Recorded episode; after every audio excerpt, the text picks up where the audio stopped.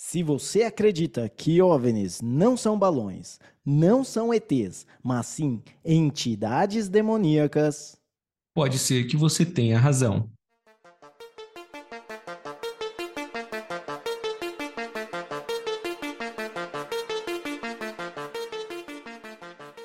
Bem-vindo, terapeuta da conspiração. Esse é o episódio número 26 do Terapia da Conspiração Podcast. Eu sou o Davi Miller, falando diretamente do interior tupiniquim, do país das maravilhas da natureza. e eu sou Ariel Barcelos, falando direto do sertão andino. É, Davizão, você pareceu aí um pouco no começo o Marco Bianchi falando, mano. Eu tenho, na verdade, essa inspiração. Tá compreendido? Não, brincadeira. É que às vezes eu.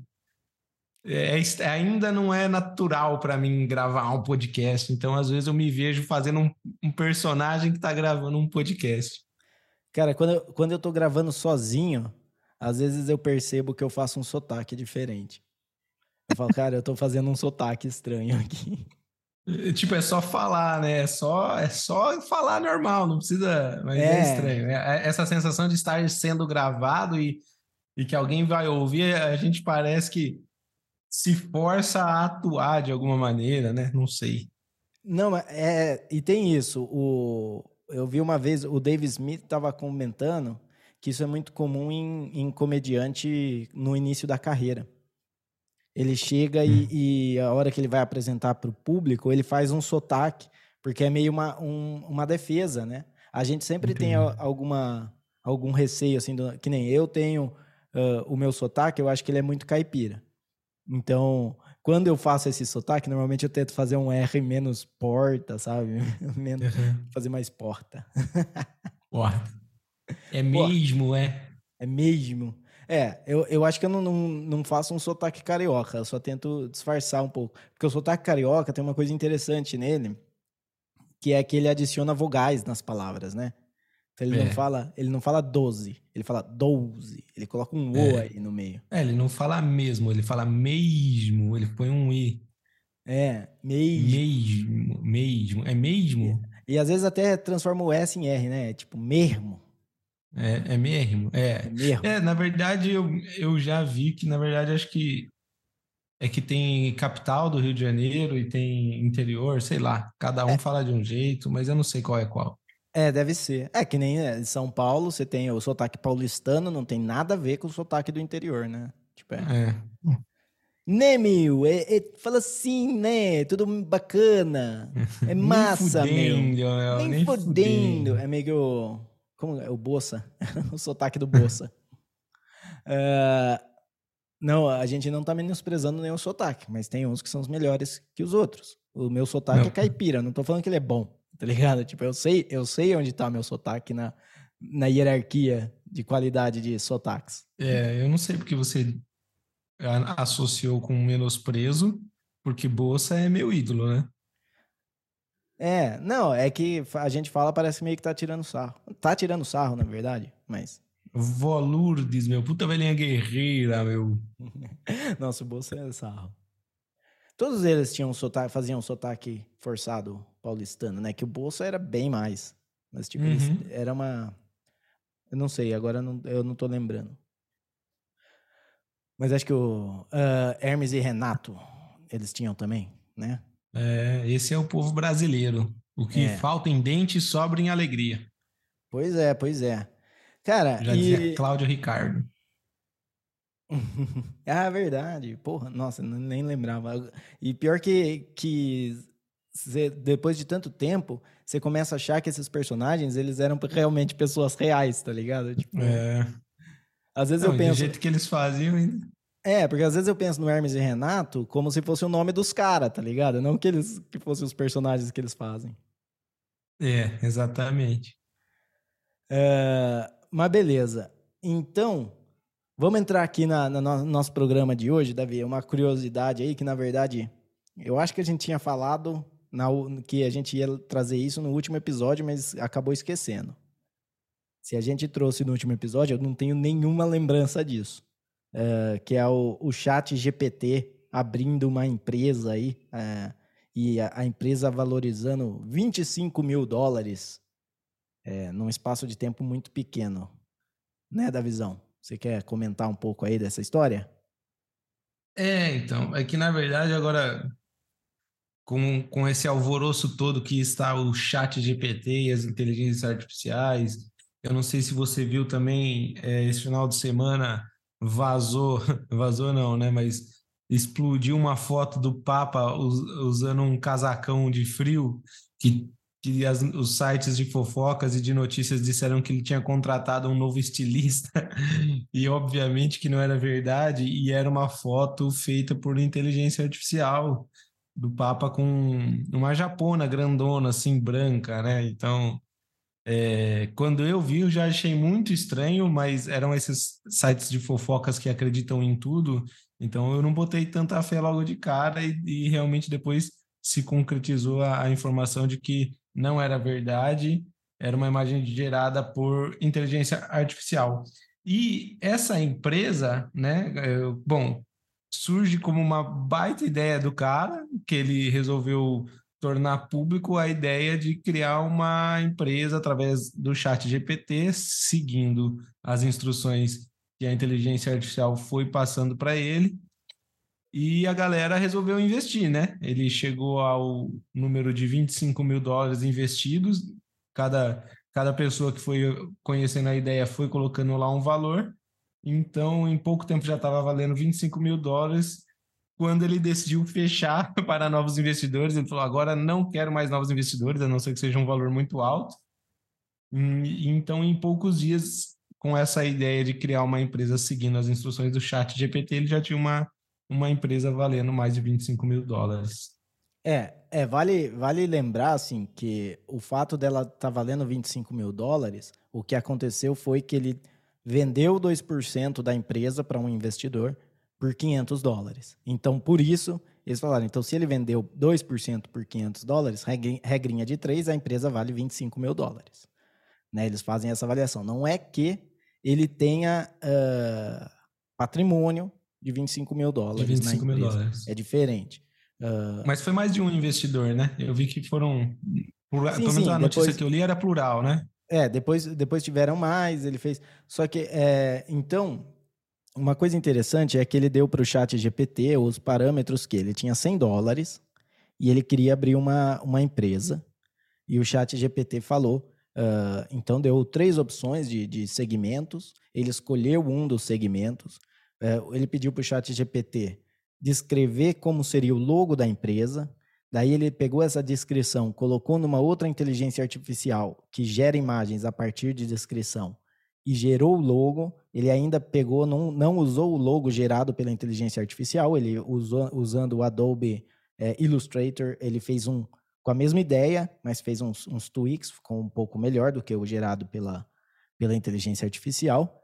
É, e daí ele começou a, a ver, fazer imagens de, e o site também, o chat, o chat GPT deu a ideia de um domínio, daí esse domínio era muito mais caro do que os 100 dólares. Daí ele falou, não, tem que ser mais barato. Daí conseguiu um outro que era 5 dólares ou 8 dólares, acho, por ano, o domínio. É... Então ele foi montando isso. Mas uma coisa que eu quero deixar bem claro aqui, ele montou a empresa, não é que a empresa não vendeu um nada ainda. A empresa não deu um centavo de lucro. Tudo, todo esse alvoroço aí é por conta do hype de ter sido uma empresa criada por inteligência artificial. E e se o cara é bem esperto, ele vende a empresa agora e embolsa esses 25 pau, tá ligado? E deixa alguém tocar. Porque o mais difícil de uma empresa é você produzir e dar lucro. Porque aí que vem você, né, saber é, calcular bem oferta e demanda. Quanto, porque você tem que prever a demanda. Né? Eu, vou, eu vou gastar 100 mil reais para produzir. E daí, por quanto que, eu, quanto que eu vou conseguir de retorno, né? Tirando meus custos. Quando você faz um plano de negócio, você tem todo esse pensamento. E tudo isso é especulação. O resultado da empresa vai vir muito depois. Então, tem um. É, tem uma coisa que é. Assim, por um lado, eu achei muito interessante a história como uma notícia de entretenimento, Mas como uma notícia de negócio mesmo, fica a dica aqui, eu não recomendo ninguém sair abrindo empresa pelo chat GPT, a não ser que você faça esse, esse negócio. Faz, faz o hype, viralizou, valeu muito, vende, embolsa o dinheiro e deixa a galera se bancar aí a produção dos, dos artigos. É, exatamente, né? É, bom, assim como todo o mercado no curto prazo é questão de especulação, não é mais especulação do que resultado, né? Mais projeção. E se o cara não é um gênio, né, do, do empreendedorismo, do marketing que vai transformar essa ideia num baita negócio milionário, talvez o melhor que ele devesse fazer é isso, vender uma boa parte aí e talvez guardar uma porcentagem só para caso, vai que, né, se torne uma empresa milionária, ele ainda tem uma porcentagem para ganhar mais um dinheirinho. É, mas eu concordo com você, se eu fosse ele, ele já teve uma baita ideia, eu, por exemplo, no lugar dele, não saberia como tocar isso e fazer dar dinheiro em si. Eu acho que é muito mais por, por ele acertou na ideia e no assunto, né, que é a inteligência artificial, que é o que está dando o Ibope no momento, mas a, até transformar isso numa empresa que vai dar resultado de fato, é além de muito complexo, é muito trabalhoso também, né? Então, se ele não tiver disposto a abdicar de um bom tempo para tocar essa empresa, talvez seja o ideal mesmo já se desfazer, vender e ganhar um dinheirinho em cima dessa ideia aí. É, porque pensa bem, cara, ele, ele conseguiu levantar né, fazer a empresa valer 25 mil dólares com 100 dólares de entrada e sem tirar a bunda da cadeira. Né? E aí a gente está com o nosso, o nosso fundo aqui, como sempre, é uma ambulância passando. Uh, e então, é, para ele é ganho. Para ele, acho que já, já, já ganhou. Tipo, se ele quiser ir além disso, e pode ser que ele queira, aí ele vai ter que realmente trabalhar. Aí realmente vem a. Porque não, não adianta. A não ser que ele vai ser um. É, é, um grupo. Um grupo X da, da vida lá do. Ai, como é que era o nome do cara? Ike Batista. Do Ike Batista, que ele tinha, né, a empresa vendendo todo mundo, todas as, as corretoras é, promocionando que tinha que comprar ação do cara, que ia ser grande, não sei o quê. O cara tinha uma, uma empresa de exploração de petróleo que não tinha tirado uma gota de petróleo de lugar nenhum. E, e tava todo mundo hypando. E quando for, foi ver, era só isso, era só especulação. Era só. Não é muito diferente do que o, o Elon Musk faz com a Tesla, tá ligado? Tipo, ele fica hypando a Tesla e a, e a ação da Tesla tava, tava vendendo um monte. Mas uh, a Tesla em si ainda não tem um centavo de lucro. Então, ela é uma, uma empresa sustentável. Não estou falando que a ideia da, do carro da Tesla não seja boa, mas são carros de luxo, são carros caros pra caramba, com fila de espera de seis meses, e uma empresa que não dá lucro. Como é que você vai sobreviver desse jeito? Não, não é sustentável, né? É, eu, eu juro que eu pensei no exemplo do Elon Musk quando quando eu pensei em alguém para tocar essa empresa aí desse cara da inteligência artificial, eu falei, bom, o Elon Musk já teria transformado essa empresa aqui de 25 mil dólares, já, já estaria valendo um milhão de dólares facilmente na mão do Elon Musk. Mas não porque ela realmente faria, teria produto de valor ou alguma coisa assim. Só com com o marketing, com as ideias que ele ia criar, um monte de gente ia investir com certeza. Ele já ia falar: ah, agora a inteligência artificial vai criar e salvar a humanidade, porque ele também gosta de juntar esse discurso, né? De, de futuro da humanidade tudo. É. Ele, ele sabe fazer isso. Sim, sim. Mas na verdade, o, o Elon Musk ele tem tomado uma postura uh, um pouco até dividida em relação à inteligência artificial. Ele põe, ele tem alguns posts que parece que, ele, que eles vão começar a trabalhar com isso, uh, mas em, em outros casos ele põe como, tipo, a inteligência artificial não é o, o amiguinho que você acha que é. Ele colocou uma imagem de, de uma, o chat GPT como sendo um monstrão e a menina... Uma, não sei, não sei se tem algum contexto também. Esse meme é de algum desenho que eu não conheço. Não, não sei quanto tempo o Elon Musk passa assistindo anime, mas uh, ah, para mim só pareceu que ele estava falando que, que o chat GPT era meio que uh, o demônio e que as pessoas eram muito inocentes de estar tá usando ele uh, do jeito que, assim, como se não fosse nada, como se fosse uma coisa completamente segura. E realmente não é. Não é. é mas também não é o bicho de sete cabeças certo? Tipo, é, é aquela coisa, é a mesma coisa que o Facebook. Se você colocar, estou sacando um milhão de reais aqui na, na, na, perto da Praça da Sé, às 11 horas da noite, e alguém vê essa informação e vai lá e te assalta, é tipo, beleza? Por que, que você colocou esse tipo de coisa? E o chat GPT é a mesma coisa, o que você está alimentando lá. Se bem que eu vi que ele, a, vamos dizer assim, a, ele não. Não sei se ele tá. Como que tá a, a ideia de dele aprendendo com, com inputs, né? Com o que a pessoa, o pessoal tá colocando lá. Porque eu vi que ele tem uma, uma data limite, que ele não consegue ver coisas tão recentes. Né? Então, se, se você perguntar assim, quem ganhou o jogo do Corinthians no último final de semana, ele vai falar para você, ah, eu só consigo responder coisas até tal, porque eu não sei se essa é uma versão gratuita que só tem isso, se tem coisas mais já mais avançadas ou como que tá. Mas a última vez que eu vi era assim. Você perguntava coisa muito recente, ele não tinha no, uh, na, na floresta randômica dele. Eu nem sei se ele usa floresta randômica para fazer inteligência artificial, é, mas é o que eu conheço. é, bom, sei lá, né? Vamos ver aí como é que vai sair essa empresa, se o rapaz vai tocar o projeto, ou se ele só vai esperar desvalorizar de novo.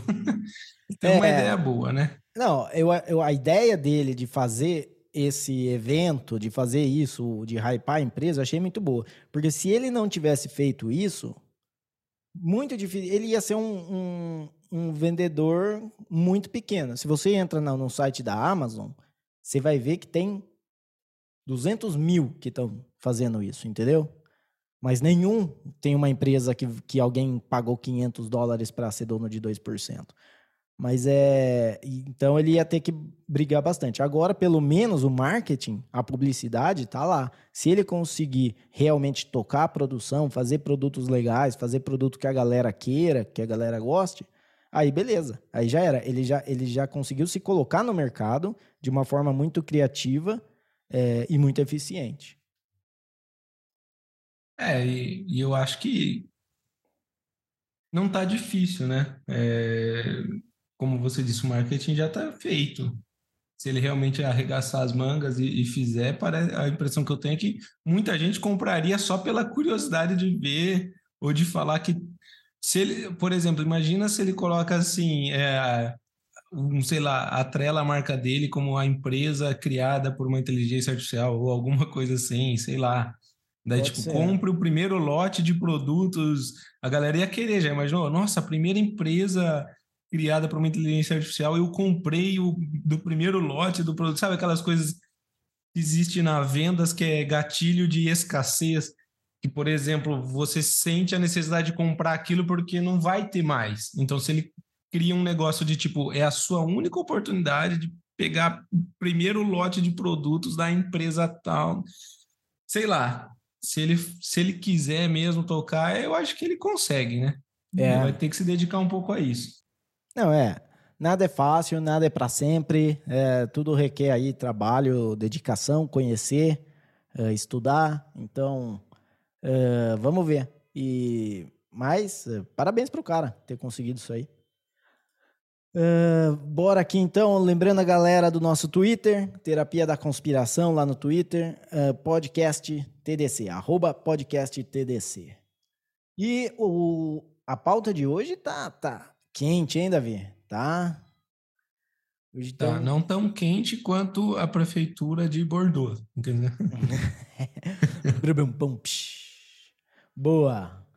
E é, e esse é o primeiro assunto que a gente vai falar aqui, dos protestos que estão acontecendo na França e da greve geral que está tendo, né? Não, na verdade, não é greve geral, é mega greve. Ela tem um nome, Mega Strike, uh, que é o jeito que ela foi uh, uh, veiculada nos, nos, nos, jornais alemães e depois também no, nos Estados Unidos. Então, ela é mega greve. A mega greve da Alemanha, que começou uh, no final do domingo, na noite do domingo, já tinham aí pessoas abandonando seus postos de trabalho no, no setor de transporte. Então, trem, balsa, é, teleférico, avião, uh, que mais que, que usa? Pipa, sei lá, todo o, o pessoal que trabalha aí com, com transporte saiu fora e, e aderiu à greve, assim, muita gente aderiu à greve. Eles estão pedindo aí um reajuste salarial para uh, para equiparar com a inflação, né? Então a gente tem aí e na França os protestos da França que são uh, bom teoricamente eles são por conta da reforma da previdência uh, que foi passada aí no sopetão, né? Foi uma coisa que usaram aí um um recurso da Constituição francesa para passar sem aprovação do, do Congresso e é, aumenta aí a, a idade de aposentadoria de 62 para 64. É, bom, Davi, qual, qual dos dois você quer começar falando aí, da França ou da Alemanha? Uh, vamos, vamos, acho que pela Alemanha, é, que, que a Alemanha, assim, os dois uh, são, parece que estão criando um caos grande nos seus países, mas a, a, França já tem um histórico revolucionário aí, parece que as coisas estão mais fervorosas por lá. Vamos começar na Alemanha depois a gente vai para a França. Beleza. É, então na, na Alemanha aí a gente teve né, a paralisação de, de tudo, muitos voos cancelados, a maioria dos voos cancelados.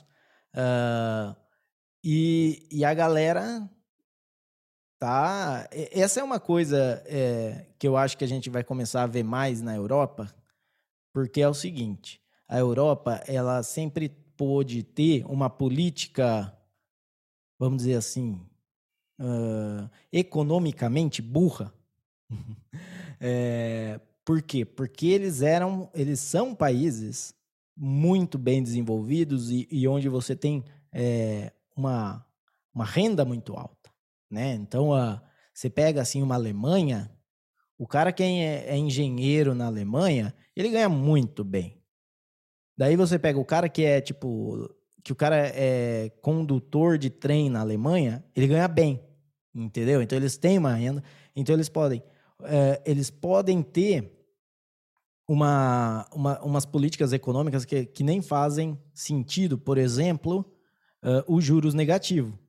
Na Alemanha, eles vivem com juros negativos. Então, o que, que é o juros negativo?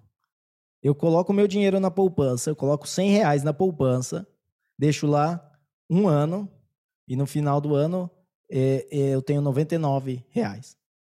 Entendeu? Em vez dele render, ele, ele volta para trás. Mas ele não perde valor nominal, né? o, o que ele perde é o valor de, de consumo. Essa ideia de falar que você põe 100 e vai para 99 é para ficar fácil de entender. Mas é só porque o que vale a poupança não bate a inflação, então você vai perdendo é, poder de consumo estando na, na poupança ali o, o dinheiro. Uh, eu vi um cara falando que que muito do, é, do que eles sentem que é, que é esse juros negativo é como se fosse um prêmio por, pelo dinheiro estar assegurado ali no banco. Eu não entendi muito bem como funciona esse raciocínio. Mas, uh, no geral, tipo, num, o que eu entendo é que o juros negativo ele é o juros de, é, sentido, né? Mas não é que você vai, você vai ter lá é, 101 no final, mas daí a inflação foi 2%, então se, se você fosse no, na inflação seria 102, entendeu? Tipo, o que você comprava com 100 na, na época, você não compra ali.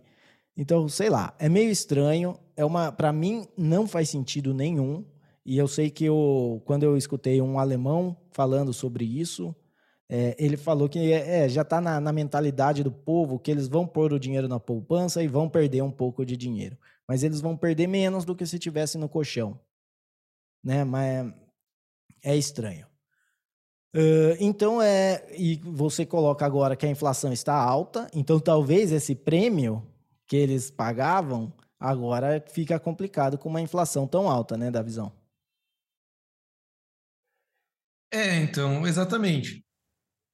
É, eu acho que, bom, eu não sei você aí, eu aqui no Brasil eu tenho a, uma dificuldade porque a nossa realidade é muito diferente da Alemanha, né? Então, por exemplo, quando você vê, como você disse, né, os, os trabalhadores lá do, dos meios de transporte, eles ganham bem, principalmente se comparados aos trabalhadores do transporte aqui no Brasil, que inclusive teve, né, greve do metrô também esse final de semana lá em São Paulo, foi a loucura lá.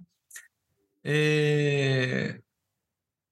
Porque, assim, é, é, é, é, difícil porque a, a, a, realidade deles é essa, né? Tipo, eles, eles se comparam com os engenheiros de lá, assim como os brasileiros se comparam com os engenheiros daqui. É... Serve para a gente ver também que não, os, os, os, problemas são todos muito parecidos, né? A, a questão é que aqui no Brasil, quando o cara é pobre, ele é pobre mesmo, né? Lá na Alemanha, quando ele é pobre, ele assim, ele, ele vive, né? É, o eu acho que a, gran... a grande diferença é essa. O que você precisa para conseguir o mínimo, né?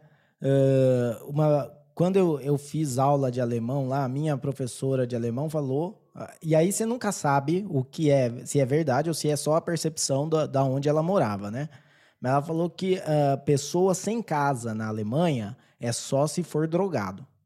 É só se ela não tiver condição de achar alguma coisa, porque é, você acha. Mas eu acho que isso é muito mais a percepção dela, porque a gente tem que lembrar também que a Alemanha ela vem passando aí por um pelo menos 10 anos por uma, uh, um movimento migratório muito grande de pessoas que vêm dos países árabes para ficar lá. Elas não têm tanto problema como Itália e França, que estão mais perto ali, mas sim, eles, eles chegam até lá. E, e esse é um problema, porque essas pessoas, elas chegam, elas não falam a língua, elas não uh, vêm de uma cultura muito diferente, e, e para você se habituar ali, o que que o, que que o a Alemanha acaba fazendo? É tudo uh, projetos do, do governo para receber esses imigrantes, né? Uh, e, então isso acaba colocando mais um peso na, na economia, que já não é uma economia que vinha bem, que não é uma economia. Então, a Alemanha, ela vai cada vez, que nem você falou, ah, é, a, a, a realidade deles é muito diferente do Brasil. Já foi, mas não é mais tão diferente. Tipo, eu, eu tenho minhas dúvidas se eu acredito no, no conto de fadas que, que na Europa todo mundo é rico. Porque às vezes eu tô aqui na, aqui na Colômbia mesmo, às vezes tem gente uh, que acha que no Brasil todo mundo é rico. Né, que, não, que acha que o Brasil é, é uma potência, é uma, uma coisa. E a gente que, que vem do Brasil sabe, todo país tem as suas dificuldades. E agora, com a, com a inflação, a inflação na Alemanha está batendo 8,7%, na verdade, 8,7% foi a de, de fevereiro. Provavelmente deve estar tá aí, não deve estar tá, uh, nem muito mais, nem muito menos que isso. Já é uma inflação de país uh, terceiro mundo. Né? 8,7% é uma inflação que no Brasil a gente considera normal, né? Mas na, num país desenvolvido aí, num país que tem toda a infraestrutura da Alemanha, é muito alto, muito alta. É, eu não sei. Eu tenho, eu tenho essa impressão que você falou mesmo, de que, assim, embora é, a inflação, e, assim, talvez as coisas estejam realmente mais difíceis por lá, mas eu, eu acho que ainda as coisas difíceis lá são fáceis comparadas com as daqui, sabe? Eu não sei também, é lógico, é difícil. A gente tem as poucas experiências que nem você falou, né? Você tem, teve uma professora que comentou algo, não sei o quê. Eu tenho dois amigos que foram para lá, e, mas assim, já foram com empregos certos para trabalhar lá. A, a, impressão que eu tenho é essa. Pode ser que seja uma, uma grande conto de fada também na minha cabeça, como você falou. Mas é, a impressão que eu tenho é que lá, quando eles estão em crise, ainda é melhor aqui que aqui, né? Não sei. Pode ser que, que eu só esteja é, pensando no mundo que eu criei na minha cabeça, que todo mundo sempre falava, né, de país de primeiro mundo, país de primeiro mundo, e talvez eu tenha criado essa é, essa situação, ainda mais falando da Alemanha, né? Porque existem países na Europa em que eu já ouvi falar que não é tão assim, né? Portugal mesmo, por exemplo, é, eu já ouvi falar que não, não, é tão diferente. Eu também tenho conhecidos que moram em Portugal e, e eu já sei que também não é essa maravilha, mas ainda assim é a Europa. Eu, eu não sei, eu não sei. Eu, eu tenho, acho que essa trava na minha cabeça que você falou de, de sempre imaginar que o, na Europa o mundo é melhor, mas pode ser que não mesmo, pode ser que seja só uma coisa que eu criei. Não é, sei com, dizer. Com certeza, com certeza a gente tem a, a, nossa, vamos dizer, é que nem assim, é, essa minha professora que falou que era drogado. Você não tem como saber que é drogado. Entendeu? Você vê um cara dormindo na praça, é muito fácil você ir para o seu lugar confortável na sua cabeça e falar: ah, é um drogado, por isso que tá nessa. Mas às vezes não é. É que nem aqui, aqui eu tenho isso. Quando eu, eu, a gente tem um problema grande aqui com pessoas dormindo na, na rua, nas praças, tal, com, com pessoas que não têm onde, onde morar. É... Daí, uh, como é que a gente chamava de mendigo? Deve ter um termo hoje que eles usam. Desprovido de, de casa social, sei lá. Uh, então, morador de rua, era isso, essa palavra que eu estava tentando. Morador, tem vários morador, moradores de rua. Eu, a primeira coisa que passa na minha cabeça é que é, são venezuelanos. Por quê? Porque a gente tem uma onda forte de venezuelanos que, que, que chegam aqui. Inclusive, é, é normal aqui já você ser atendido, você uh, trabalhar junto com venezuelano, de tanto que veio. Entendeu? Eu já eu conheci vários nos, nos poucos anos que eu tô aqui. E daí, quando você vê alguém nessa situação, é fácil pensar, ah, porque ele teve que largar tudo, lá, ele já não tinha nada lá, já, já era pobre na Venezuela. Ainda tem que largar tudo e se deslocar aqui. E aqui ele não tem nenhum lugar para morar. Então é por isso que ele está morando, que ele tá, é morador de rua. E às vezes tem outros problemas. Às vezes é tem problema, porque daí como você já está numa situação ruim, e daí você ganha um pouquinho de dinheiro ali, talvez pedindo esmola, e você vai lá e toma uma cachaça, e daí você aumenta o seu problema, né? Porque além, daí você vai ter a ressaca, a beldice do, do dia da cachaça, você vai ter a ressaca no dia seguinte, você vai estar tá cheirando álcool, então tem menos chance das pessoas te ajudarem, é, e tudo isso conta. Então é fácil a gente pegar e, e colocar isso na conta de droga, de coisa.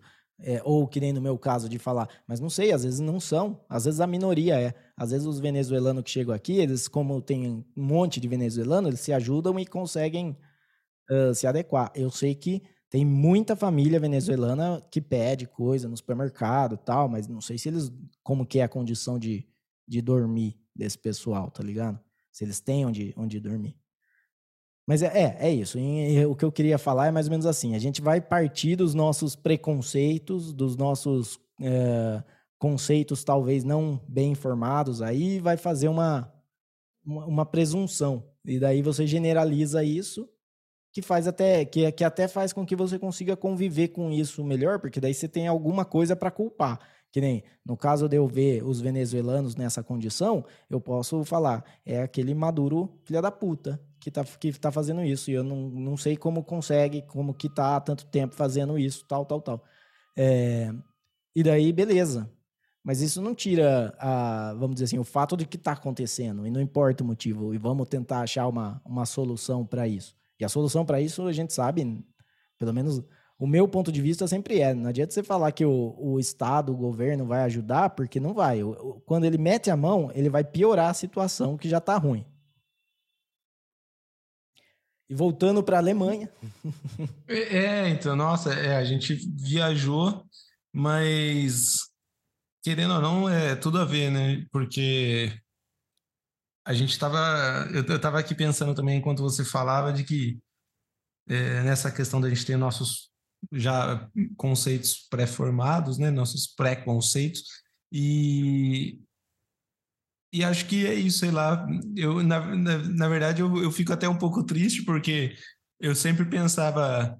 Hoje em dia, acho que eu não sou tão otimista, mas quando eu era mais novo, eu pensava, não, um dia o Brasil vai crescer e vai ser tão bom quanto a Alemanha. Mas pelo visto é o inverso, né? A gente vai ficar igual a Alemanha, mas porque é a Alemanha que está entrando em crise, talvez. É... Não sei, não sei. É... Bom, não... a questão da greve lá também, não sei o que você pensa a respeito, se você acha que tem que ter greve, não tem que ter greve. Eu, eu sou bastante a favor da galera Tipo, se eles acham que deve ter, eu acho que eles devem fazer o que eles querem, tá ligado? Tipo, se, se, é, se é justo ou não, eles que se acertem lá nas negociações. É, eu acho que não tem como você falar eu sou contra greve. Uh, porque desde o, você não tem como obrigar uma pessoa a trabalhar. Né? Independente se é assalariado ou não, você obrigar uma pessoa a trabalhar Tipo, qual, o que, que você está falando? Se você não trabalhar, eu vou, eu vou te prender, eu vou te matar. Isso, né? Isso é totalitário ou até mesmo escravidão. Uh, então, é claro, a greve, desde que seja uma coisa orgânica, ela é válida. É, são indivíduos ali que estão querendo uma, uma melhor condição, querendo alguma coisa e negociar com, é, com quem eles têm o contrato de, de emprego e, e, isso é completamente válido. Eles podem uh, se juntar e realmente fazer uh, a greve. A greve que eu, que eu sou contra é quando ela não é orgânica. Entendeu? Porque a greve é a seguinte, ó, a gente vai parar. Ah, mas e quem quer trabalhar? Quem quer trabalhar vai trabalhar, caramba. Não tem essa, aí fura greve, aí não sei o quê. Poxa, aí você tá obrigando, aí você tá fazendo o contrário. Você está obrigando o cara a não trabalhar, né? Ou proibindo ele de trabalhar. E aí não tem. Eu acho que a greve tem que ser orgânica. Se 50% da empresa aderiu à greve, poxa, que empresa que consegue. Se uma empresa consegue tocar o barco com 50%, quer dizer que ela tem 50% a mais de funcionário do que queria, devia ter. Né? Como é que é isso? Eu, vou, eu tenho lá, eu preciso, né? É, eu, tenho, eu tenho uma loja e de repente falta metade. E como é que foi? Ah, não, foi de boa. Na, na verdade, foi até melhor, porque tinha menos gente aqui, tinha mais espaço para a gente fazer as coisas. Ah, eu acho que eu já sei o que eu vou fazer, né? e, e já era. E eu acho que, que é isso. A greve, se ela é orgânica. Eu acho que assim, também a greve ela, deve, ela deveria ser vista como um último recurso na negociação empregado-empregador porque muitas vezes o que a greve é, ela é assim, o, eles de, a, o sindicato determina que vai ter a greve, mas não porque eles querem a, fazer uma negociação com o empregador, eles querem ter um impacto político. Né? Então o sindicato vai lá e, e, e ele vai parar porque ele quer, ele está fazendo oposição ao governo, o que não sei se é o caso da Alemanha, porque o governo da Alemanha é bem esquerdoso e os sindicatos normalmente tendem também a, a, a ser de esquerda. Então, eu não sei se é esse o caso aqui. O caso pode ser que na Alemanha os sindicatos realmente funcionem para defender interesse do, dos sindicalizados, né? Não é dos tra... o sindicato às vezes eles têm mania de falar que eles defendem interesse do trabalhador. Ele não defende interesse do trabalhador. Ele tem que defender interesse do sindicalizado, de quem está ali, é... de quem está bancando eles. É que a gente aqui no, no Brasil tem esse discursinho de que o sindicato que o sindicato aqui, na verdade, é uma mão de, de partido político. É sempre um jeito de fazer.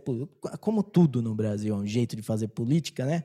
Mas talvez na Alemanha funcione. Talvez seja realmente uma organização aí completamente autônoma, que não tenha rabo preso com o governo, com o partido político, e que realmente viu que, que não.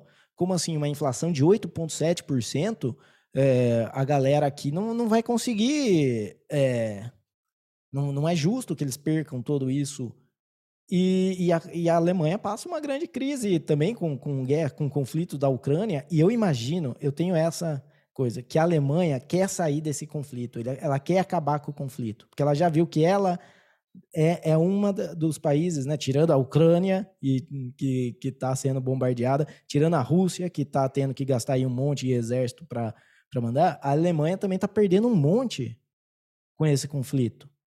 E, e, eles querem sair e os Estados Unidos não quer que saia. Os Estados Unidos agora está com essa política de que vamos até o final e não vamos dar uma polegada de território para a Rússia, como se fosse território deles para dar. Território não é nem da, do, do, presidente da Ucrânia, mas os Estados Unidos acham que é deles. Enfim, é, acho que é isso. Vamos, vamos falar um pouquinho da França também, é, para dar tempo da gente cobrir tudo aqui. E na, você quer falar alguma coisa da Alemanha? Não, não. É, acho que é isso. É, eu, ia, eu ia complementar também que além da inflação tem essa questão de que a energia na Alemanha está tudo ficando muito caro para as pessoas mais comuns, então é isso. É, dá um transtorno para outras pessoas comuns, né? Perder esses transportes, mas também não dá para ficar parado só aceitando tudo lá e depois morrer de fome. Quem sabe um, dia a Alemanha virou a Venezuela e passa o Brasil né? para baixo. É, então. Mas é. Ela já foi. França, que senão. Hã? A Alemanha já foi, já, já foi bombardeada em duas guerras mundiais e, e tá, tá viva. É um povo re uhum. resiliente. É. Mas oh, vamos falar da França, então. Então, na França também, quebra-pau, protesto, pedindo cabeça do Macron. É... Desde quando? Tá? Já faz um tempo, já, já faz acho que umas duas semanas que está tendo protesto lá. E a ideia é que aumentar a idade da, da eu não Eu não compro essa ideia, já vou falar logo de cara. Eu acho que isso é a mesma coisa que os, os 20 centavos do ônibus. Era 20 ou 10 centavos, não lembro agora. Mas era é, é uma é, é um estopim de vários outros problemas, de várias outras coisas, de várias uh, de, de como fala, frustrações e, e, e não sei, e, e, que a população está realmente puta da vida na, na França. Uh, o governo Macron realmente é um governo uh, que, que faz para aparecer para o mundo inteiro às custas do povo francês. Então, uh, essa foi mais uma, e acho que foi o estupim, e eles foram todos para a rua e queimaram prefeitura né, da cidade de Bordeaux. E, mas e aí, Davi, o que, que, que você acha? Qual que é a sua impressão disso? É, eu, eu tenho essa impressão também, como você falou, não é só por essa alteração, mas eu acho que é de um povo que está cansado e eles já têm no DNA deles a revolução, né? A, a, a, França em si. Então, eu acho que a todo momento eles devem se sentir instigados a não, a gente é a França, a gente não pode deixar ser oprimido e então acho que foram é, provavelmente eles estão sentindo as coisas na pele, né? A economia mundial é, em si já não está aquelas coisas, eles também devem estar tá, eu não sei, mas imagino que deve estar tá sobrando algum resquício de guerra para eles lá também, que estão mais perto da, dos conflitos. É, eu não sei se, se é possível também que seja isso, mas é, daí agora é uma ideia que eu filosofei na minha cabeça aqui. Eu não sei se eles começam a ver a China crescendo muito economicamente, e daí talvez eles pensem, não, pô, peraí, a gente está na fila antes, quando, né, como é que a China vai virar uma potência mundial e a gente está aqui passando aperto e está tomando pancada do governo e agora aumentou a idade para se aposentar? Não sei, é... me parece mais uma coisa de exaustão mesmo do que de fato aumentar dois anos de idade na aposentadoria. É... Mas, mas assim, para mim parece uma coisa global, eu não sei. Eu sinto que aqui no Brasil as coisas estão muito assim também, a, a população muito insatisfeita. Não sei, não sei. O que, que você acha? Você acha que, que é isso? Você acha que não? Sim, eu, eu concordo que é um efeito global. É, eu acho que muito disso é, é ainda é, consequência da, das políticas que nós vimos na, durante a pandemia, porque foi. Uh, cara, eu nunca vi no mundo uh, uma história tão assim de, de, de uma conspiração para dividir a galera. Né? Dividir a galera Primeiro em, em quem é a favor de lockdown, quem é contra lockdown. Depois, quem é a favor de máscara, contra máscara. É, depois, quem é a favor de vacina, contra vacina. Tudo era motivo para você separar a população em dois times. Né? E você tem histórias aí horríveis de, de pessoas que, que pararam de se falar, de casamentos que acabaram, porque você tinha uma opinião política diferente. Porque, a bem da verdade, tudo que a galera fala, favor de lockdown, favor de máscara, favor de, de vacina ou contra, a maioria não tem um argumento para falar.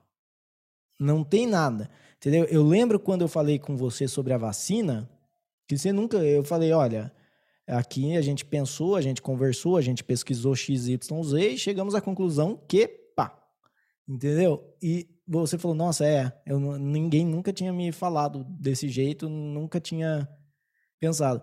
E, e, a gente tomou a nossa decisão com base na nossa pesquisa. E é isso que, que eu acho que cada um tem que fazer. Eu não tem que ficar enchendo o saco de ninguém para tomar, para não tomar, para usar máscara, para não usar máscara. É um laissez-faire, né? E, e, é isso que eu acho que, a, que o povo da França, eles têm muito. Apesar de que eles pegam muito no, no ponto da revolução, uh, francesa como, como um símbolo, assim, de porque eles são assim, mas eu acho que eles são assim mais por consequência da, da, da, Revolução Francesa. A Revolução Francesa ela não foi uma coisa que terminou bem, né? A galera não lembra do final da história, mas o final da história volta à monarquia e depois vem Napoleão. Ou não, vem Napoleão e depois volta à monarquia, né? Não foi uma... É, é agora eu não, não, tô, não tô bem na ordem, mas foi, foi uma desses dois. Porque foi a, a Revolução Francesa, tomaram o poder os revolucionários e, e a coisa começou a ficar sanguinária. Né? A guilhotina, mataram todo mundo na guilhotina, até o criador da guilhotina eles mataram na guilhotina. Então, é, e eles e, e, é um canto deles, que nem não, teve um protesto que eu escutei, eles estão gritando em francês, né, que é, é acho que era o Luís VI, o, o rei da, da, na época da Revolução, não lembro agora, Uh, e daí ele e daí eles estão cantando que a gente o, o Luiz VI foi para a guilhotina, Macron você pode ir também. Eu estou parafraseando aqui a, a, o canto deles, mas é um canto de protesto forte. É um tipo assim, a gente vai te matar. Entendeu? Não é, não é fora Dilma, não é fora Bolsonaro. É guilhotina, entendeu? É bem e eu acho que eles têm é, é, nisso, nessa cultura, na, cultu na, na, cultura deles, e hoje, como o mundo inteiro está um pouco mais quente, eles estão mais ainda. Então, é, acho que eles é, saem para a rua e, e queima, queimar uma prefeitura, cara, eu acho isso é um símbolo de revolta. É, cara, o, o, símbolo de revolta maior que esse é realmente, literalmente, mandar os caras na guilhotina. Eu não consigo pensar. Né? Você é, é, o, é o V de vingança lá, de explodir o prédio para é, acabar aí com uma é, com um governo opressor. E sei lá, tem o do, do, pegando fogo lá na rua e, o, e a galerinha tomando vinho lá, eles estão eles são até acostumados com esse tipo de coisa. É, não, não sei se você concorda, mas existe também é, é, é, é, outra filosofada minha aqui, da minha cabeça. Existe também, eu acho, como a gente está passando por momentos de marasmo, vamos dizer assim, né? Nós, eu digo o Ocidente, assim, que não está em guerra há, há, décadas aí, né? Tô, tô, tô, excluindo essas guerras que, que o pessoal, que a mídia não, não põe à tona. Então, a realidade que a gente enxerga. Eu acho que eles sentem uma necessidade, e isso eu vi também aqui no Brasil nos últimos anos. Parece que existe uma necessidade de fazer parte de um momento histórico, entendeu? Então, às vezes se transforma um protesto em algo maior só porque ah, um dia vão falar da queima da prefeitura de Bordeaux, sabe? Sei lá, entendeu? Eu não sei se tem isso também, mas eu, você acha, eu sinto que às vezes. Você acha mais ou menos assim, no, no mesmo teor de, de 6 de janeiro nos Estados Unidos, da, da invasão do Capitólio, da invasão do, do Planalto aqui também? Daqui, não, aí no Brasil? É, é, é tipo isso, entendeu? Mas é, é esse o sentimento do tipo. Eu acho que as coisas tomam proporções maiores ainda porque, tipo, às vezes existe um movimento, existe um sentimento genuíno de revolta e de temos que protestar. e de repente, é, ah, não, vamos tacar fogo, porque esse aqui vai ser a revolta. Ainda mais como a gente já falou, né, de um povo que tem escorrendo nas veias. Eu imagino que eles devem crescer sendo educados lá, que a Revolução Francesa libertou o mundo e foi exemplo para o mundo todo. Então, então, eles já crescem com esse sentimento de que a França, não sei o quê. E é, aí chega um sei, momento que eles. Eu sei que para o próximo episódio, a, a nossa a, a nossa ouvinte que, uh, que tem experiência da educação francesa, uh, Alejandra, ela vai trazer essa informação aí para o próximo episódio. Se realmente é, eles é... estudam o que é a salvação do mundo. Eu acho que sim, eu acho que sim também. É, é porque, porque isso reflete até aqui na nossa educação, né? A gente aprende também que a Revolução Francesa e tudo mais, e e assim, aqui, sei lá, não está errado também. Na escola a gente aprende sobre a independência do Brasil e depois que a gente cresce a gente vê que não era, que não foi, não teve nada de patriótico e ninguém brigou e ninguém, tá ligado, expulsou ninguém daqui, tá ligado? Cara, a história então, contada, a história contada, ela nunca é do jeito que acontece. Ela é, é só você ver o jeito que as coisas estão acontecendo hoje e você fala, nossa, como antigamente o pessoal era mais heróico. Fala, não, você vai ver Sim. como daqui a 50 anos eles vão contar essa história. Vai ter herói. A gente ainda nem sabe quem são os heróis, porque isso eles vão fabricar Sim. depois.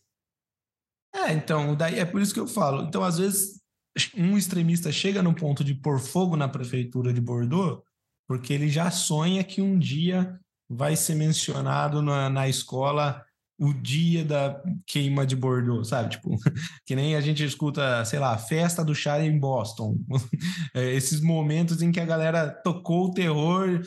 Mas eu acho que esses eventos que a gente viu há muito tempo atrás eram casos extremos, né? Eram, tipo, a própria a Revolução Francesa, como você disse, foi sanguinário, guilhotina na galera e tal, mas os, as pessoas envolvidas estavam em situações extremas, né? É. Não é o caso hoje de tipo, ah, o presidente tomou uma decisão, vamos tacar fogo, né? entendeu? Tipo, mas a impressão que eu tenho é que quem toma esse tipo de atitude também pensa um pouco nisso, tipo, ah, eu vou ser o cara que vai ser lembrado como o do evento, do episódio do fogo na prefeitura, entendeu?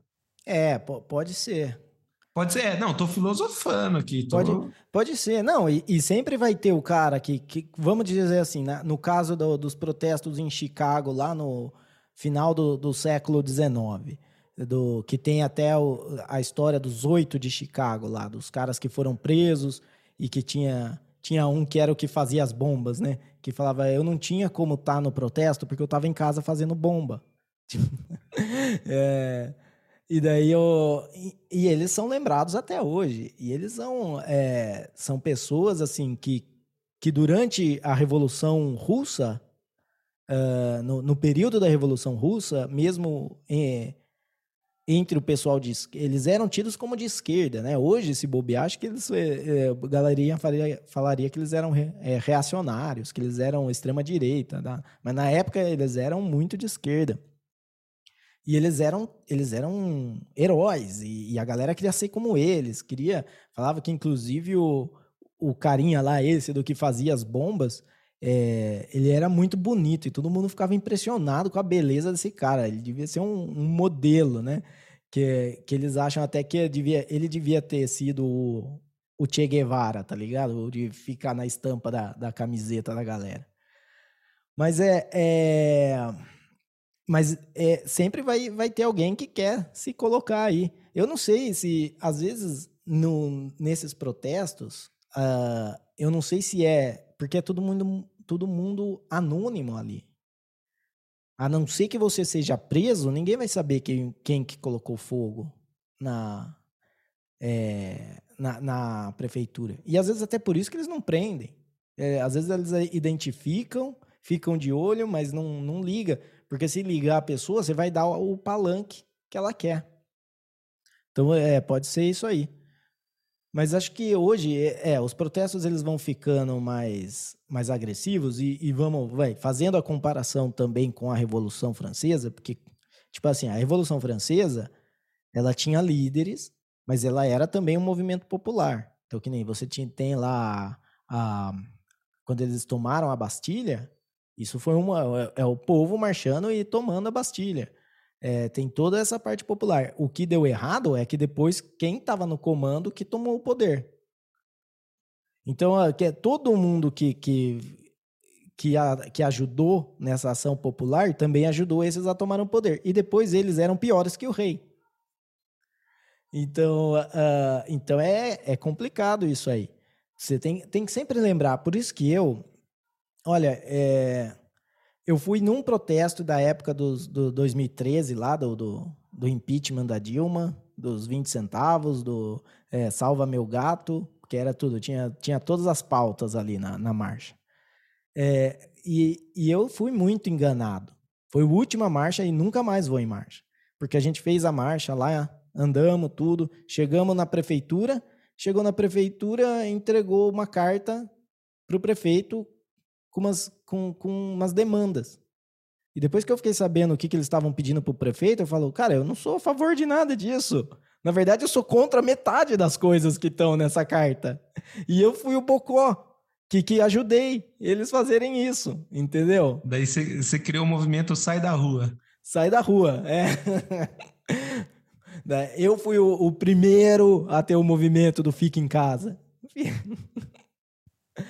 Não, é, é, porque assim, protestar é legal e eu tenho certeza que a maioria das pessoas que estavam naquela passeata não tinham conhecimento dessa carta, não concordavam com metade, pelo menos metade das coisas que estavam nessa carta.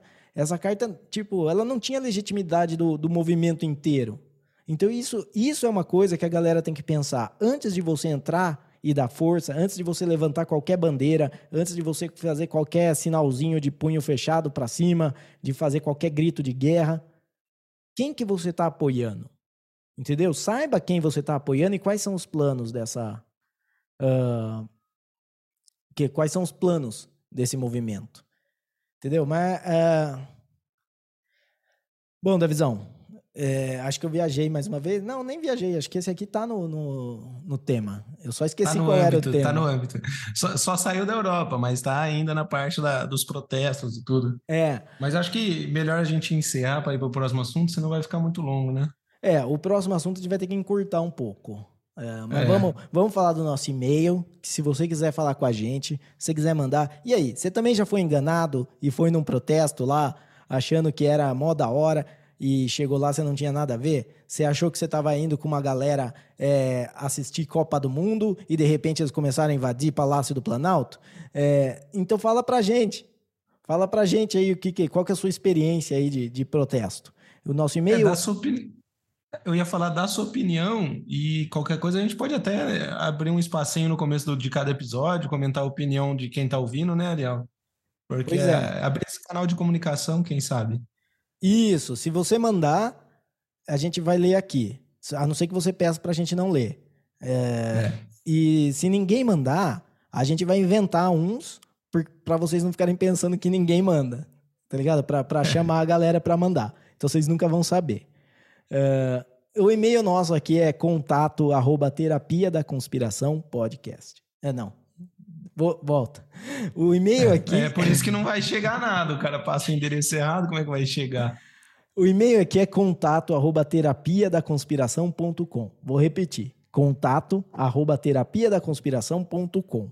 Então manda lá, manda sua opinião e, e, então eu vou ver, a gente vai ver aqui como é que a gente faz para ter um espaço de, de leitura de e-mail no começo. Leitura rápida também. Não vamos ficar 20 minutos. Não adianta você mandar a sua história de vida que a gente não vai ler. Gente, é, é, rápido, é coisa curta. Mas é, é isso aí. E bora pro próximo assunto aqui, que hoje já estamos explodindo o tempo aqui da visão. E... Bora, bora. Você quer abrir aí? Pode ser, pode ser. É, tentar aqui, né? Porque, bom, eu passei o final de semana viajando, fui, fui num casamento no Mato Grosso do Sul, então eu tive que me inteirar mais ou menos, vou tentar dar uma passada no assunto aqui, qualquer coisa, se faltou alguma coisa, você complementa daí. É, Sérgio Moro descobriu uma tentativa, né? A Polícia Federal descobriu uma, uma, uma tentativa do PCC a atacar e acho que matar Sérgio Moro, né? Existe um esquema que a Polícia Federal descobriu a tempo para que Sérgio Moro não fosse é, sofresse esse atentado. Então, é, veio isso à tona, Sérgio Moro se pronunciou, os é, apoiadores do Lula ainda quiseram tomar a, a ação da Polícia Federal como se fosse uma coisa é, que o Lula tivesse feito, né? Como se, bom, ah, o Lula é tão bonzinho que ele descobriu e desmascarou o esquema que era para matar o juiz que mandou ele para cadeia. A verdade não é essa, né? Até porque a Polícia Federal trabalha independentemente do, do presidente mandar, ele, eles estão investigando as coisas. E, e depois, quando isso chegou ao presidente Lula, num evento que ele estava, né, da Marinha, Aeronáutica, não lembro, ele desdenhou, ele disse que ia descobrir o que, que era, que era uma armação do Moro, que não sei o quê, que ele ia estudar mais a fundo. Daí ele ainda fala assim: eu não vou falar, mas. E daí ele fala um monte de coisa. Ele tá. Na minha opinião, o presidente Lula tá meio pinel das ideias. Não sei se é a idade avançada dele, ele já tá naquela idade que ele não tem trava na língua, que ele cria as teorias na cabeça dele e vira verdade. Mas falou um monte, né? E o, o, o que a gente tem de verdade é isso, né? A Polícia Federal descobriu um esquema do PCC para atacar o Sérgio Moro e o Lula disse que isso era uma armação, até, até agora nada provado, né? Apenas essas declarações loucas dele. E também é, ele foi afastado, o presidente Lula foi afastado devido a algum problema de saúde, uma pneumonia, alguma coisa assim, inclusive cancelou a viagem à China que ele faria agora no, no final do mês de março. É, o que também lá. levanta muitas suspeitas, né, de que alguém falou assim, meu, fica quieto um pouco, encostaram ele. E aí, é, isso que eu ia falar. Eu acho que assim, ele saiu falando merda, falou que, ah, porque é certeza que é a armação do Lula, do Lula não, certeza é mais uma armação do Moro, vai desmascarar mais ainda ele, a juíza, que a juíza que deu, que assinou lá o, a prisão dos caras, também ela estava de, de folga e foi só para assinar. Ela é a mesma juíza que teve um, um encontro com o Lula quando o Lula estava sendo questionado, estava sendo interrogado sobre o, o sítio de Atibaia e ele foi, tipo, tentou dar uma de machão para cima dela e tomou uma carcada. Então ele já não gosta dela também. Uh, e daí tem, tem isso, o Felipe Neto foi lá na, no Twitter falar que ah, agora o Moro vai ter que vai ter que viver com isso, que é a PF do Lula. A PF do Lula. Como que é PF do Lula? Se o, o Lula falou que é armação. Então é PF do Moro, se é armação. Uh, e tem tudo isso. O, o, o, pegaram daí o e-mail lá da conta do iCloud, do, do cara da prisão lá, e era Lula 1063 uh, Lula livre 1063. Daí o, o, eu vi um comentarista também, um jornalista, falar: é, mas põe o que quer. Você vai pôr uma coisa para disfarçar o que você quer fazer. É, mas se você quer fazer, matar o Moro, você não vai pôr Lula livre, né? Se você quer disfarçar o que você vai fazer. Tipo, então, é, é assim, é um monte de coisa. Não é... eu, eu tenho duas. Eu tenho duas teorias. A teoria que é a mainstream, que todo mundo tá falando, que é realmente Lula, sangue no zóio, e, e, e não tá batendo muito bem e uh, resolveu aí, deu um. um é, ele falou no, no, dia anterior, ele tinha falado que ia foder com o Moro, que, que o pensamento dele, talvez isso era o sinal de, de falar pra galera, ó, oh, pode ir, vai lá. E daí a galera foi presa, mas essa eu acho mais fraquinha, porque essa é a que todo mundo já pensou também. A, a teoria que eu gosto é do... O Lula não, não tá por trás disso, mas eles estavam eles estavam guardando eles estavam guardando isso para foder com o Lula, entendeu? Então eles já sabiam que tinha esse plano, eles já estavam observando, já sabiam que uma hora eles iam prender, só que eles aguardaram para prender no momento certo. Vamos ver aí, ó, quando o Lula já tiver mais solto da campanha, de, de tentar agradar, não sei o que, quando ele puder ser ele mesmo. Uh, e daí, quando ele soltou aquele que vai que é, eu pensei que eu só queria foder com o Moro. E daí, daí eles falaram, beleza, vamos prender os caras porque agora ele vai falar merda. E dito e feito. Né? Daí o Lula foi lá, falou merda, daí a assessoria do Lula falou, ó, oh, senhor Lula, a gente vai ter que guardar você aqui um pouquinho, entendeu? Até o caso esfriar. que a gente não pode deixar você sair falando o que você quiser, né? Porque senão eles vão perceber que você não é paz e amor. Você não é Lulinha paz e amor. E, mas e você acha que o interesse maior de, dessa conspiração que a gente está teorizando aqui é, seria Geraldo Alckmin? Geraldo Alckmin no aquecimento, eu acho, já já está lá, se alongando, eu acho. Cê, então, você acha que, é, vamos dizer, se essa conspiração for verdade, quem teria o maior interesse seria a cúpula de Geraldo Alckmin? É. O que não seria nada de surpresa, né? Tipo, desde que ele se candidatou com o Lula, a gente já sabe, bom, vamos ver o que vai acontecer para o Geraldo Alckmin assumir. Exato. A gente só não sabia como seria feito. Cara, o negócio é assim, ó, tinha o Bolsonaro. E o Bolsonaro era a pedra no sapato de todo mundo, porque o Bolsonaro, ele, ele metia o pau na, na mídia, ele metia o pau no Congresso, ele metia o pau no STF, e mesmo assim, os, todo, mundo, todo mundo que adorava o Bolsonaro continuava adorando o Bolsonaro. É, eles precisavam dar um jeito de tirar esse cara. Quem que era o único que podia tirar esse cara? Ah, o Lula. Porque o Lula é, é outro também, que ele pode fazer o que ele quiser, que quem adora ele vai continuar adorando ele.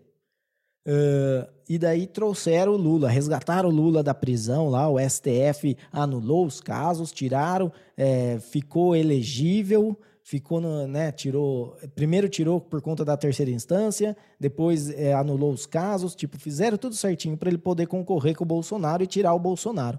Uma vez que tirou o Bolsonaro, eles lembraram que o Lula também não é muito bom. Então, eles falaram, porra, agora a gente tem que tirar o Lula, né?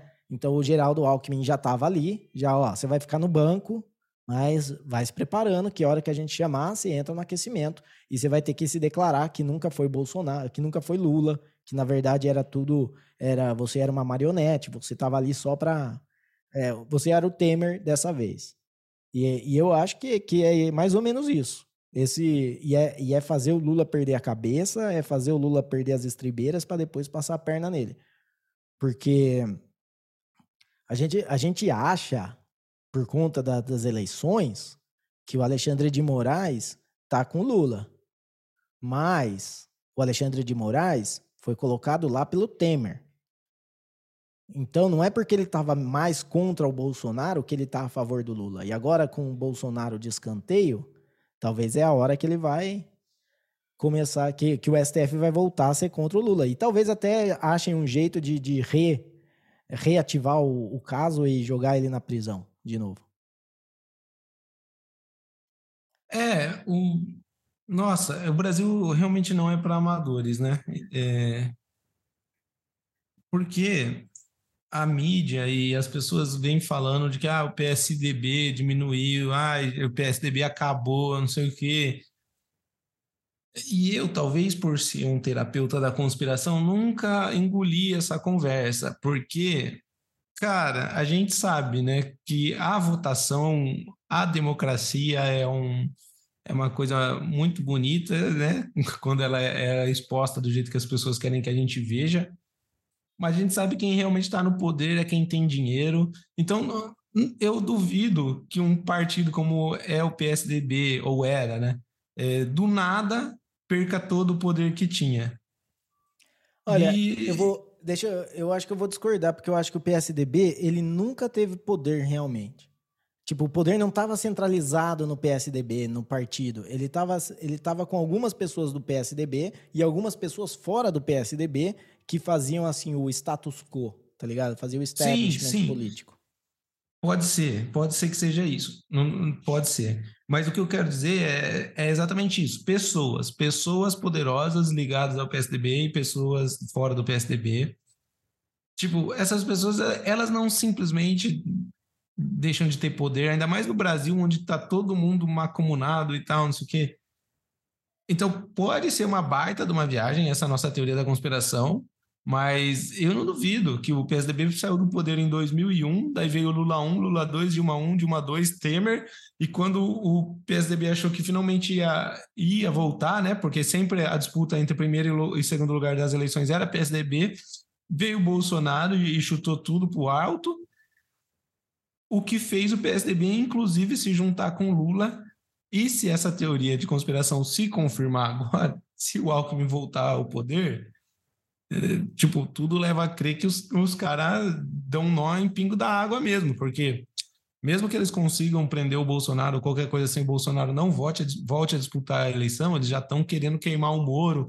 Eu não sei se você viu, mas já existe também um efeito colateral de, de, desse negócio do Lula acusar o Moro de ser armação. Já tem um outro advogado que está expondo casos do Moro, dizendo que ele era corrupto, que ele aceitava propina para tomar decisões e tudo mais que isso aí já está na mão do Lewandowski no STF. Não sei se você chegou a ver algumas notícias assim.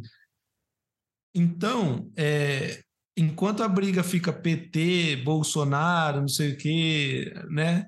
A, a, sensação que fica é que tem alguém muito maior tomando conta do poder na, na nossa cara, assim. A gente está vendo, tipo, tanto o, o, o, Lula enlouquecendo aí, sei lá se, se termina esse mandato, e a gente vê também um, uma tentativa grande de descredibilizar Bolsonaro e seus aliados, e vai so, sobrando no colo de Alckmin, né?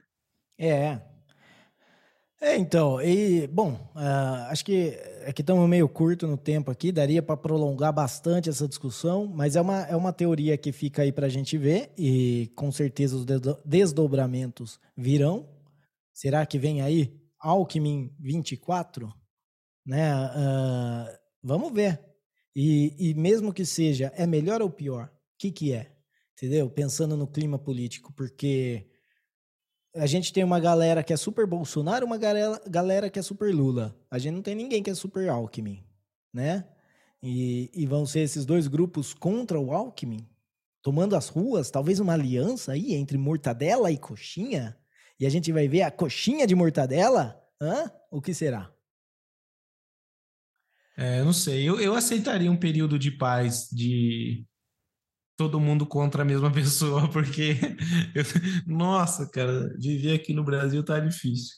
Todo lugar é, é encheção de saco de um, encheção de saco de outro. Você não pode ficar em paz mais. Não é?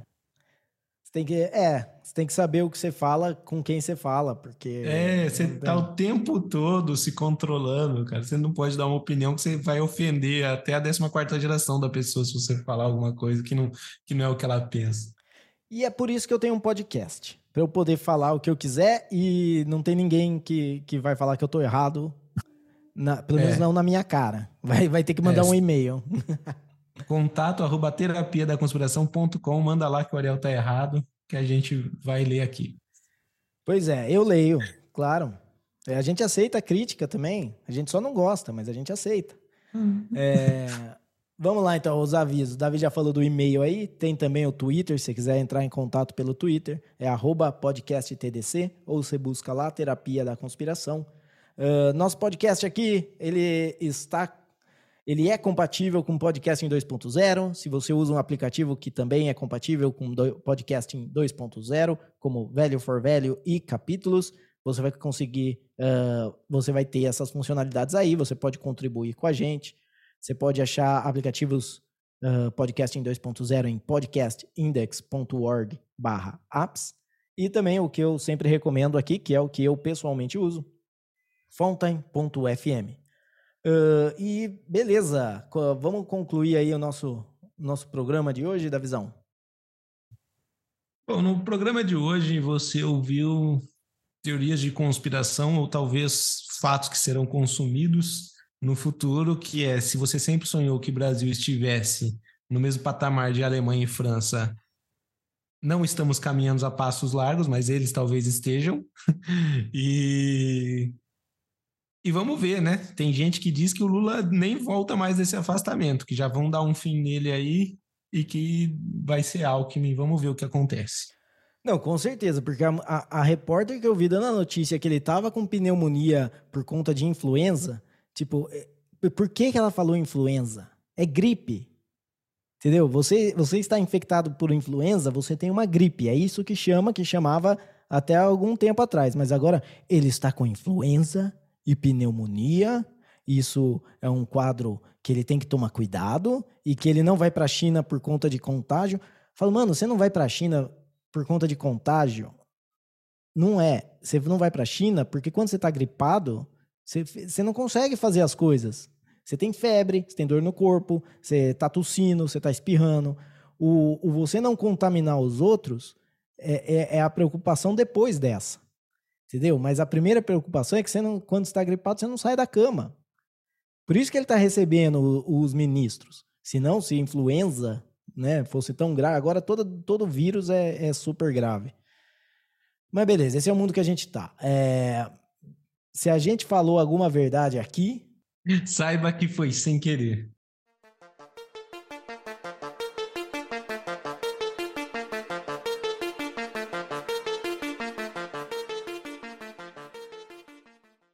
Contato arroba terapia da conspiração.com, manda lá que o Ariel tá errado, que a gente vai ler aqui.